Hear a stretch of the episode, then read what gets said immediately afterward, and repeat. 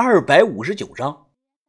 拉开抽屉的那一瞬间啊，吓得我是噔噔噔的连续的后退了三步。是赵小鼠，赵小鼠他怎么死了呢？这是什么时候的事啊？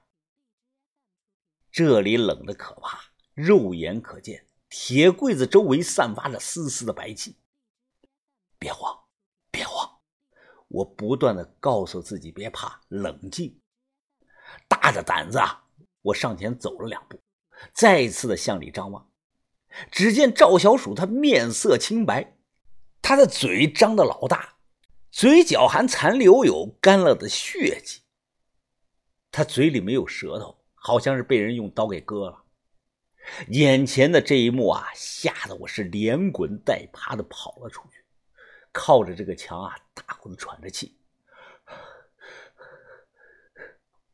这时啊，已是后半夜了，走廊的屋顶上悬挂着这个灯的电压，它不稳，忽明忽暗的，一闪一闪。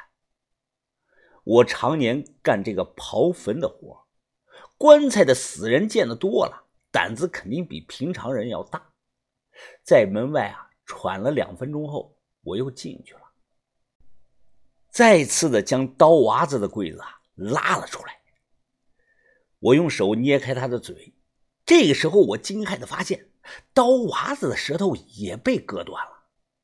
然后我看了许爷，又陆续的拉开了其他几个陈年的柜子，这些人我都不认识，但无一例外。他们都有一个共同点，都没有舌头。我心生恐惧啊，后背直觉是凉飕飕的。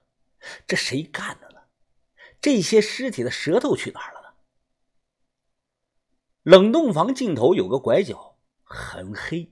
我点着打火机照明，一步一步的走了过去。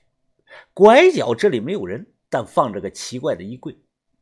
我一眼就看出来了，这个东西有些年头了。是清代的东西，这柜子靠墙立着，高度比我高出了一头，通体是榫卯的结构，表面刷了黑色的生漆，生漆没有光泽，做家具的都不用。过去这种黑生漆啊，往往都是被用来漆棺材的。柜门包括这个横梁板子上雕刻有图案，我粗扫了一眼，除了轮罗伞盖。花冠鱼肠外，还雕有暗八仙。我用手一拉，发现拉不动。原来这个老柜子啊，改装过，被人装了锁。找到这个锁眼我又用这个万能钥匙尝试打开，结果万能钥匙啊，对这种柜子的门没用，根本打不开。这个时候，我走到这个黑柜子的右边，举着这个打火机照明，抬头向上看。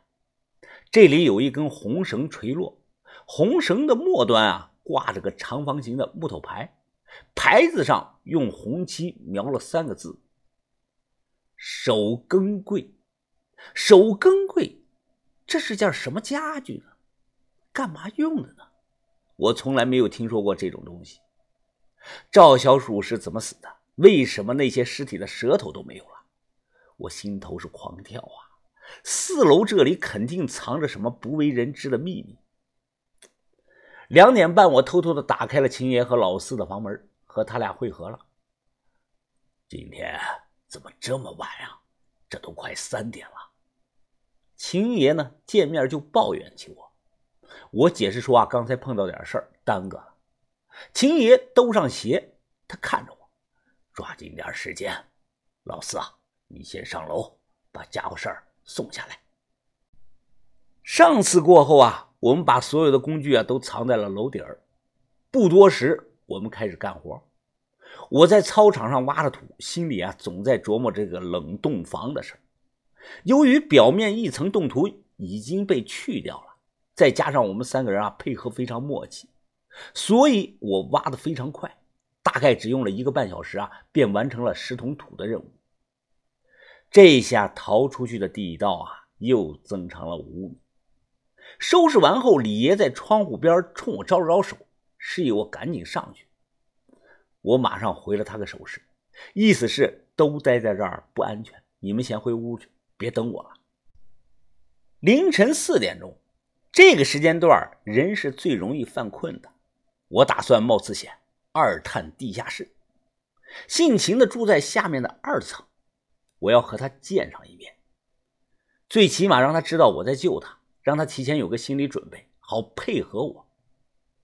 从房后悄悄的绕到了一楼，我正在走廊走着，突然就听到这个楼道口那里传来了说话的声音。我一急呀，这也没有地方躲呀，我只能蹲在墙角。借着这个黑暗藏身，很快，两名披着这个大衣的中年男人啊，说说笑笑的下楼走了。我猜测这两个人可能是二楼或者是三楼值夜班的管理。还好没有看到我，真的是吓出了我一身汗。打开小门，我轻手轻脚的走到楼下去。我探头向外面看，还是那一老一小两个人值着夜班。那个老师傅啊。把两张椅子对起来，身上盖着个大衣，正躺在那儿啊，呼呼大睡呢。那个年轻的正用这个手机在看电影我在这里啊，都能清楚的听到手机外放的声音，好像他看的是鬼片只见那个年轻人啊，他嗑着瓜子看的是津津有味丝毫都不见有睡意。我心下着急呀，心想啊，这么敬业啊，你他妈倒是倒头睡觉啊你！你不睡，老子怎么过去啊？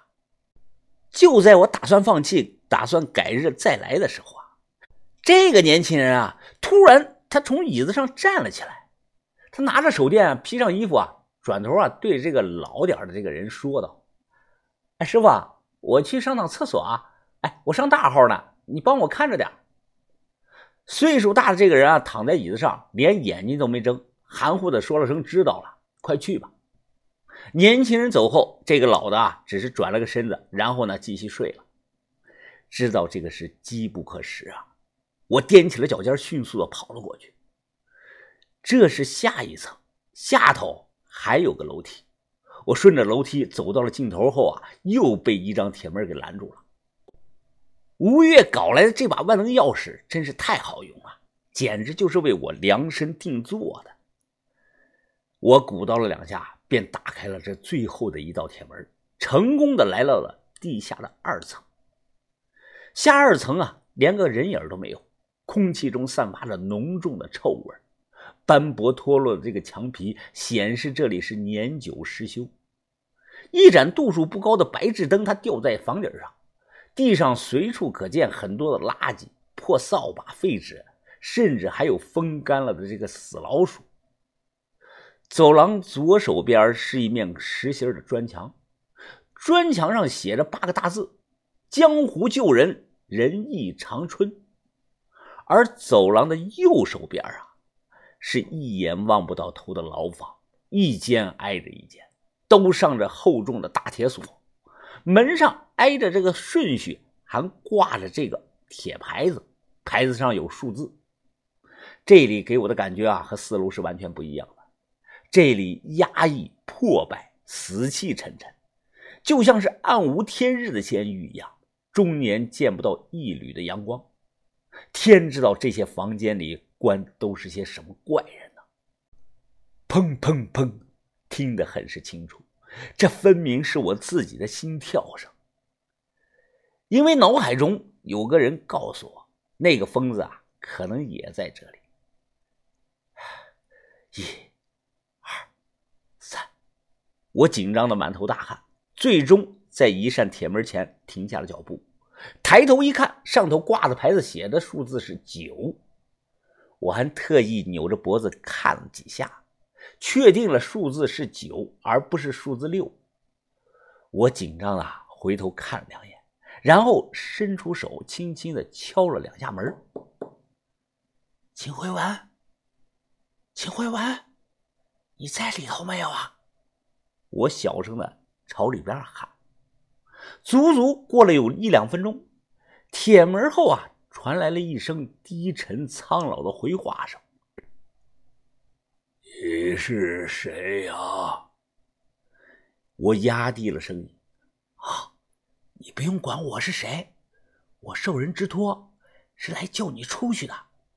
你记住啊，十天之后这个点我再来接你。”到时候你跟我一起走。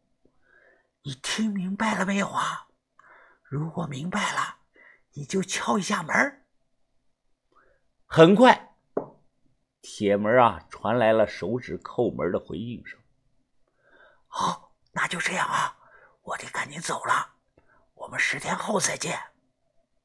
突然，就在我话音刚落下的那一刻，隔壁的八号房中啊传来了吹口哨和小声的哼歌的声音呃，姑娘是吧？哟，拉着我的手啊，喝了两瓶酒啊，就要跟我走。晚年要结婚了，快把彩礼留啊！洞房花烛夜呀，女人真叫累呀，每天没点睡呀，还把孩子喂呀。那人要体会哟，奖励个大宝贝哟，呀呀呀呀呀，啊，奖励个大宝贝哟。听到这段歌声啊，我瞳孔瞬间放大，小腿发抖啊，恐惧的向后退步。此时我没注意，我的脚后跟就踩到了一个空塑料袋子。只听到“砰”的一声，八号房中传来了巨大的撞门的声音。伴随着撞门声，还有怒喊声：“小芳芳，夏芳芳！” 哈哈，我操！夏芳芳说话，你是夏芳芳？